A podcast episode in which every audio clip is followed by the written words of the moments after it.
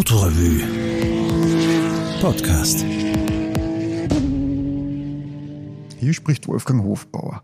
Die folgende Geschichte aus der Autorevue vom Februar 2022 wurde nicht von mir geschrieben, aber von mir sozusagen entdeckt und zusammengestellt. Sie heißt So kam mir an einem kalten, dunklen Vorfrühlingstage der Gedanke, einmal wieder eine längere Reise mit dem Automobil zu unternehmen. Am 15. August 1905 machte sich die deutsche Automobilistin Margarete Winter mit ihrem Sohn in einem Opel auf eine Fahrt, die sie 5187 Kilometer und 35 Schlauchdefekte weit nach Verona, Genua, Biarritz, Paris, Amsterdam und schließlich wieder heim nach Buxtehude führen sollte. Danach schrieb sie ein Buch, das hier in Auszügen zu hören ist. Kurz zur Person. Margarete Wachenfeld, 1857 bis 1934, stammte aus reicher Buxtehuder Familie und heiratete 1878 den Fabrikanten Otto Winter. Ohne Zweifel war sie nicht nur finanziell privilegiert, sondern für damalige Verhältnisse auch extrem emanzipiert und kühn, wie die ungewöhnliche Unternehmung 1905 beweist auch wenn sie auf der Fahrt das Steuer durchgehend ihrem 25-jährigen Sohn Herbert überließ.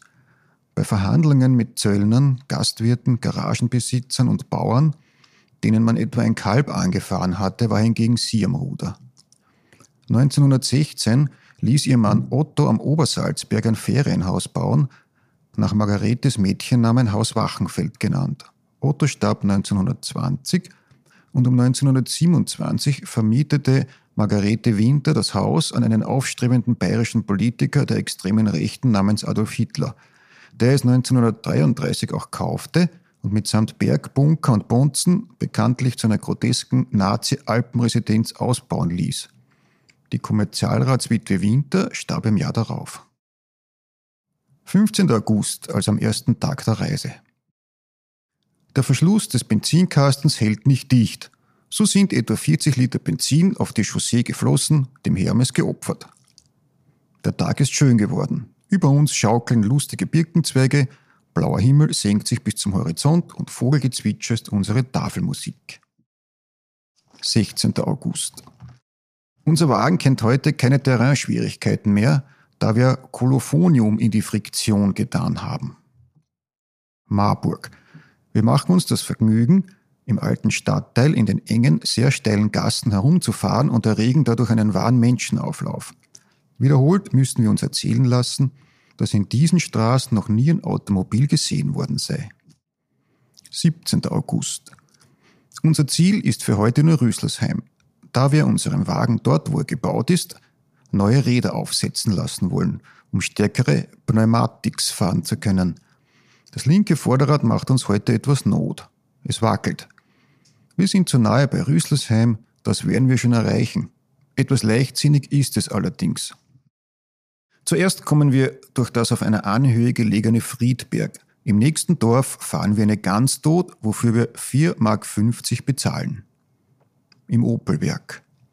Das liebenswürdigste Entgegenkommen von Seiten des Herrn Opel lässt es uns wahrscheinlich erscheinen, dass wir unsere Reise schon Sonnabend fortsetzen können. 20. August. Cannstatt. Wir nehmen Benzin ein, das wir uns in mehreren Geschäften zusammensuchen müssen. Als Kuriosum sei erwähnt, dass in dem einen Laden das Benzin genau doppelt so teuer ist wie in dem anderen. 21. und 22. August vor und in Tirol. Dazu nimmt das Einwechseln von österreichischem Gelde unendlich lange Zeit in Anspruch. Immer großartiger wird die Natur und immer einsamer wird es um uns. Aber auch hier begegnen uns verschiedene Automobile, deren eines sogar von einer Dame gelenkt wird, was mich mit neidischer Bewunderung erfüllt. 25. August. Wir durcheilen Rovereto. Für diesmal lockt uns der Gardasee nicht. Wir fahren in schlankem Tempo geradeaus. Aber riecht es nicht nach verbranntem Öl, wir halten und richtig die Kupplung der Pumpe mit der Maschine ist N2. Es folgt eine Reparatur in Verona. Der Mond steht den Italienern nicht einen Augenblick still. 28. August. Apenninen. Sommerfrischler tummeln sich unter den großen Schirmen vor dem Hotel. Wir öffnen den Auspuff und in flottestem Tempo unter dem Geknatter des Motors und den Eviva-Rufen der Menschen schießen wir am Hause vorbei bis zur Passhöhe, wo aber nur Nebel ist. Später am Tag.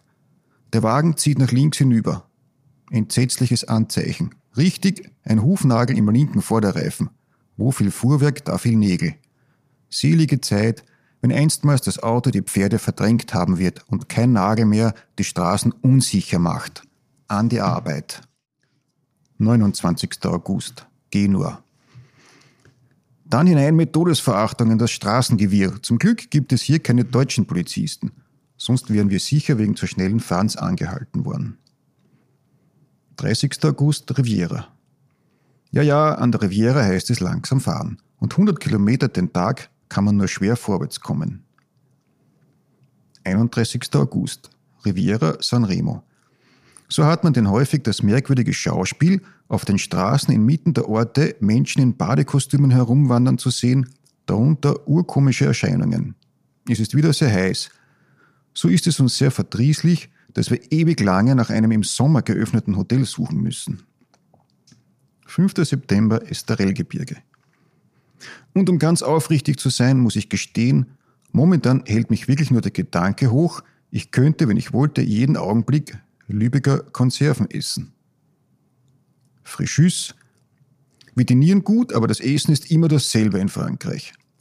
Salami, Radieschen, Sardinen, Omelette au fin herbe, Ammelfleisch, Salat, Hühnerknochen und unreife Pfirsiche. Bemerkenswert ist es und für uns Norddeutsche besonders auffällig, dass man in Frankreich den Wein zum Essen stets unentgeltlich erhält. Man mag trinken, so viel man will.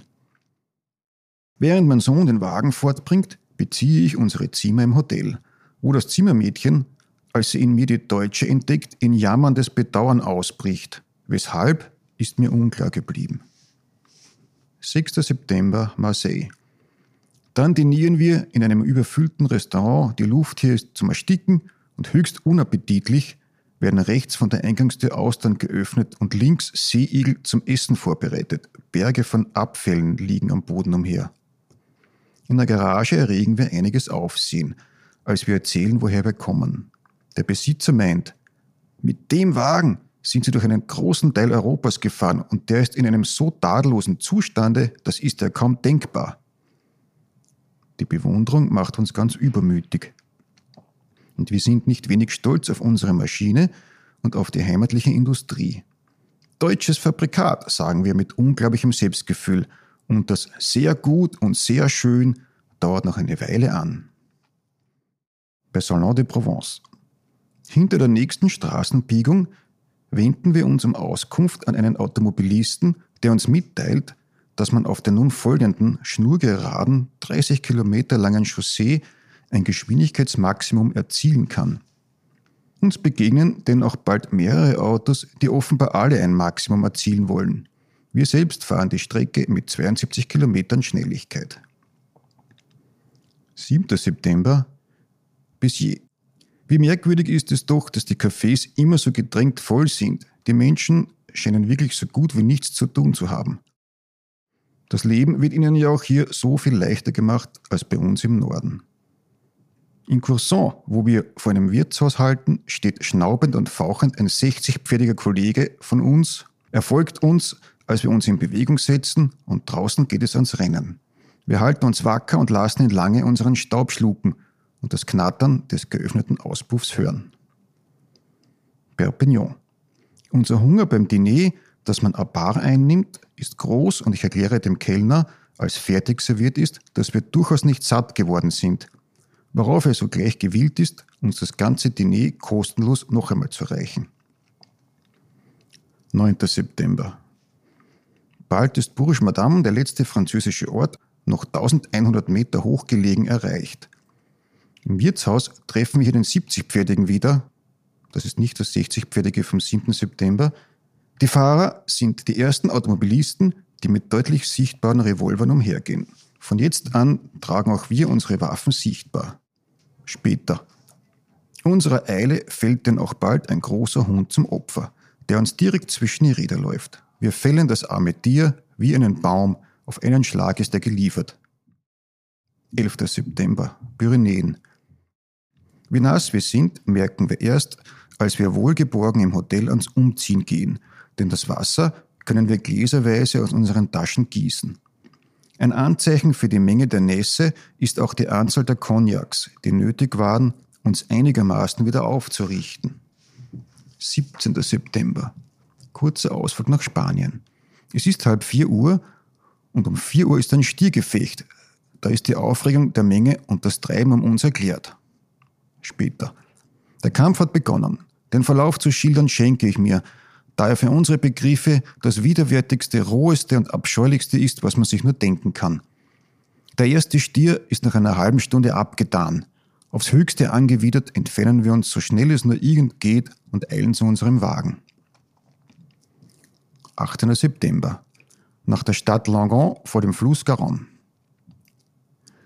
Man will uns erst gar nicht hinüberlassen und ich sehe uns schon in die Tiefe sausen auf einer sehr altersschwach und morsch aussehenden Hängebrücke über die Garonne. Für alle Autoreisenden für alle Autoreisenden dieses Weges sei es zur Beruhigung erwähnt, dass eine neue Brücke im Bau ist. 20. September, Orléans. Als wir nach einiger Zeit endlich ein Restaurant erreichen, fährt mit uns zugleich ein schöner Mercedes-Wagen vor. Heraus steigen ein Herr und eine Dame, die sehr schick aussehen. Mit ihnen können wir es nicht aufnehmen. Das ärgert mich ein wenig, aber natürlich als Salon-Tiroler kann man nicht das Matterhorn ersteigen und als Corso-Outler nicht durch halb Europa fahren. Vor allen Dingen nicht ohne Chauffeur. Und Madame im Mercedes-Wagen kann gewiss nicht einen Mantel montieren und Schläuche aufpumpen. Nachmittags fahren wir weiter bis Paris. Als wir uns nach dem Weg erkundigen, lautet die stolze Antwort, alle Wege führen nach Paris. 21. September, Paris. Nach Mittag machen wir mit unserem Automobil noch eine Spazierfahrt im Port Boulogne. Dabei muss ich unwillkürlich an eine Autofahrt denken, die wir vor zwei Jahren mit unserem ersten, einem neunpferdigen Wagen im Prater zu Wien machten. Seitdem haben sich die Zeiten und die Wagen geändert. Frankreich ist wirklich das Land der Automobile. Wie riesig hat aber auch überall sonst der Autosport zugenommen. Wie wird es nach weiteren zwei Jahren wohl sein? 26. September, Belgien. Man hatte uns in Frankreich gewarnt und gesagt, geben Sie es auf, von Brüssel weiter in diese Niederungen und Marschsümpfe einzudringen. Die Straßen sind da tot für Ihr Automobil und die Bevölkerung ist der Superlativ von dem, was Autofeindschaft heißt. Mit vieler Sorgfalt wählen wir aus den Beschreibungen kundiger Kellner und Garagenbesitzer die besten Straßen. Aber auch die besten sind belgische Straßen. Und wenn das gut geht, so ist es ein Wunder. Holland. Wein gibt es beim Essen nun nicht mehr gratis. Aber es wird uns dafür ein prachtvolles Fleisch serviert und abgekochte Kartoffel zum ersten Mal wieder, seit wir Österreich verlassen haben. 27. September. Eine Fahrt bei Automobil durch Holland ist lebensgefährlich, denn die Landbevölkerung hasst meistens die Automobilisten fanatisch. Ist es uns doch begegnet, dass selbst ältere Männer ohne jeden Grund wutverzerrten Gesichts mit faustdicken Steinen nach uns geworfen haben. Geballte Fäuste gab es immer zu sehen. 28. September bei Den Haag. Hier begegnen uns in Holland die ersten Automobile. Der Weg ist von unzähligen Radfahrern belebt, die alle eine ganz unglaubliche Angst vor uns haben. Jetzt erscheinen für uns ein Herr und eine Dame, die ersten, die sich nicht vor uns fürchten. Wir kommen näher und ich hupe. Oh weh, wir haben uns doch in diesen Radlern getäuscht. Es ist ein Liebespaar, das nur zu vertieft im Gespräch war, um uns zu bemerken. Der Schreck über das Automobil ist nun umso größer und die beiden Leutchen fallen sofort vom Rad und liegen der Länge nach auf der Straße. 30. September. Hurra, da grüßt schon der schwarz-weiße Grenzpfahl. 2. Oktober. Die Sonne bricht gegen 11 Uhr durch den grauen Himmel. Unser Wagen blitzt und funkelt und ist mit ein paar riesigen Blumensträußen geschmückt. Jubelnd von meinem Mann und meinen Kindern begrüßt und bewundert. Mit vollem Recht, denn mit Ausnahme der Pumpe hat uns die Maschine nicht einen Augenblick im Stich gelassen und sie ist heute genauso tadellos wie am Tage unserer Abfahrt. Mein Schlusswort kann daher nur eine volle Anerkennung für das vorzügliche Fabrikat der Firma Opel sein.